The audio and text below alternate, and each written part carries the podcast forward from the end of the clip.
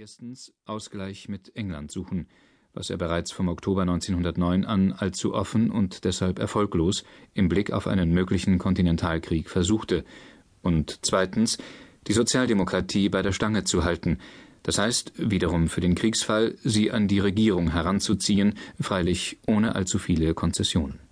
Es spricht tatsächlich manches für eine solche Beurteilung. Die Politik Bülows hatte im April 1909 zuerst fast einen Krieg mit Russland im Streit um Bosnien heraufbeschworen und dann anschließend im Juni einen offenen Konflikt mit England.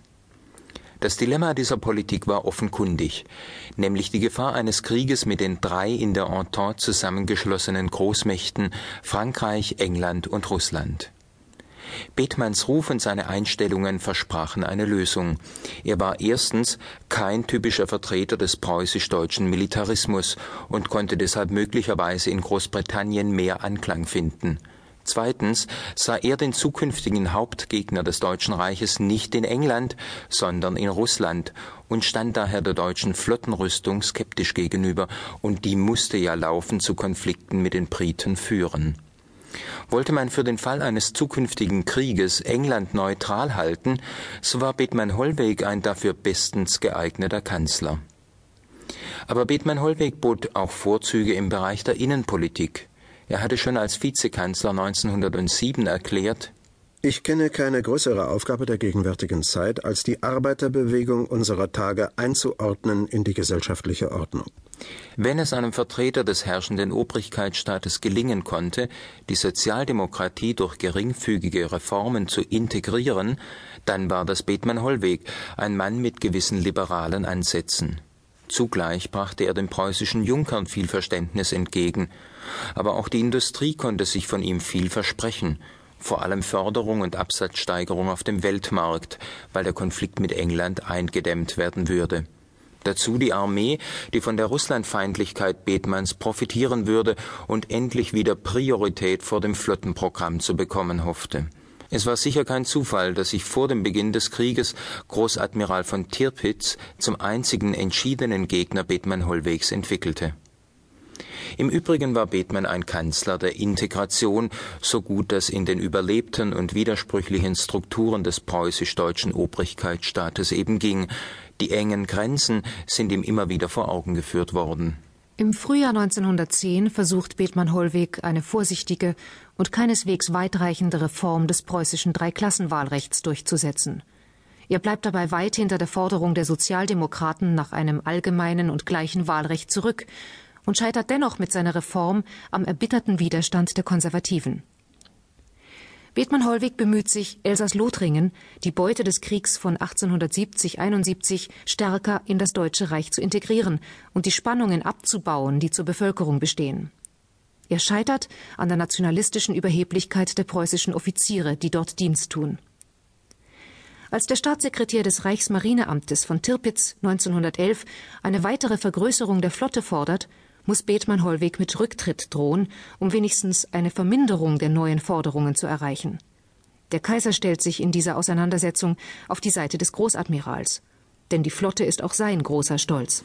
Es war nicht leicht, in diesem widersprüchlichen Geflecht von Interessen und Machtansprüchen Kanzler zu sein. Das macht auch verständlich, warum manche Historiker bis heute davon ausgehen, Bethmann Hollweg sei beim entscheidenden Ereignis seiner Amtszeit hoffnungslos im Hin und Her der Interessen verstrickt gewesen.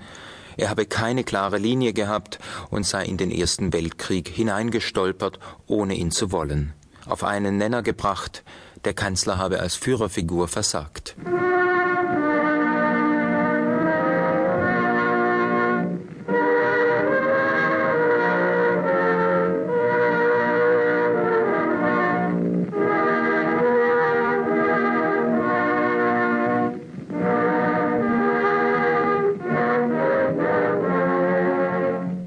28. Juni 1914 werden in Sarajevo der österreichische Thronfolger Erzherzog Franz Ferdinand und seine Frau von serbischen Nationalisten ermordet. Die Habsburger Monarchie verlangt von Serbien Genugtuung für diesen Mord.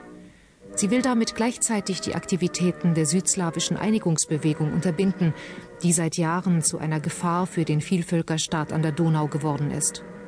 Aber Regierung und Kaiser in Wien wollen sich der Unterstützung des mächtigen Bundesgenossen in Berlin sicher sein, bevor sie gegen Serbien aktiv werden. Der österreichische Botschafter berichtet am 6. Juli seinem Außenminister Berchtold nach Wien Im Verlauf der Konversation habe ich festgestellt, dass auch der Reichskanzler ebenso wie sein kaiserlicher Herr ein sofortiges Einschreiten unsererseits gegen Serbien als radikalste und beste Lösung unserer Schwierigkeiten am Balkan ansieht. Vom internationalen Standpunkt hält er den jetzigen Augenblick für günstiger als einen späteren. Reichskanzler Bethmann Hollweg ist sich an diesem 6. Juli über das Risiko eines großen Krieges klar. Sein engster Berater, Kurt Rietzler, mit dem er an diesem Tag von Berlin nach Hohenfinow fährt, notiert in seinem Tagebuch Eine Aktion gegen Serbien kann zum Krieg führen. Der Kanzler erwartet von einem Krieg, wie er auch ausgeht, eine Umwälzung alles Bestehenden. Zwei Tage später, Rietzler ist immer noch mit dem Kanzler in Hohenfinow, notiert er Vielleicht entschließt sich der alte Kaiser doch nicht, meint der Kanzler. Kommt der Krieg aus dem Osten, so dass wir also für Österreich-Ungarn und nicht Österreich-Ungarn für uns zu Felde zieht, so haben wir Aussicht, ihn zu gewinnen. Kommt der Krieg nicht, will der Zar nicht oder rät das bestürzte Frankreich zum Frieden, so haben wir doch noch Aussicht, die Entente über diese Aktion auseinander zu manövrieren. Der Krieg, von dem hier zwischen Rietzler und Bethmann-Hollweg die Rede war, sollte nicht ein Feldzug gegen Serbien sein. Den hat der Kanzler stets Aktion genannt. Der Krieg, das war der große Krieg gegen die verbündeten Großmächte Russland und Frankreich. Diesen Krieg glaubte Bethmann-Hollweg nur gewinnen zu können, wenn die Truppen der Habsburger Monarchie für einige Wochen die russischen Armeen aufhalten würden, so lange, bis das deutsche Heer Frankreich geschlagen habe und sich dann nach Osten wenden könne. Da Wien in realistischer Einschätzung der eigenen militärischen Stärke einen solchen Krieg sicher nicht freiwillig und bewusst geführt hätte, musste wenigstens dem äußeren Anschein nach die Initiative von der Habsburger Monarchie selbst ausgehen. Genau diese Konstellation war in der Julikrise 1914 gegeben. In Absprache mit der Berliner Regierung wird Mitte Juli in Wien ein Ultimatum an Serbien formuliert und am 23. Juli in Belgrad übergeben. Dieses Ultimatum soll für Serbien unannehmbar sein. Doch die serbische Regierung beugt sich weitestgehend den Forderungen der Habsburger Monarchie. Gleichzeitig macht die russische Regierung unmissverständlich klar, dass sie im Falle eines Angriffs auf Serbien eingreifen wird. Und die Regierung in London erklärt, sie könne bei einem großen Kontinentalkrieg nicht neutral bleiben, sondern werde auf Seiten ihrer Bündnispartner Frankreich und Russland in diesen Krieg eintreten. London schlägt aber eine Konferenz der vier nicht unmittelbar beteiligten Großmächte vor, um die Krise zu beenden. Kanzler Bethmann Hollweg lehnt die britischen Vermittlungsversuche ab, leitet sie mit entsprechenden Kommentaren nach Wien weiter und drängt Österreich-Ungarn am 27. Juli geradezu zur Kriegserklärung an Serbien. Kurt Rietzler charakterisiert den Kanzler in einer Aufzeichnung von diesem Tag so. Der Kanzler ist ganz verändert, hat keine Minute Zeit zu grübeln und ist daher frisch, aktiv und lebendig und ohne jede Unruhe. Am 29. Juli beginnen die Kampfhandlungen zwischen Österreich und Serbien. Noch am selben Tag wird Belgrad beschossen. Der russische Zar ordnet daraufhin die Mobilmachung an. In einem kurzfristigen Ultimatum fordert die Reichsregierung die russische Regierung auf, die Mobilmachung zurückzunehmen.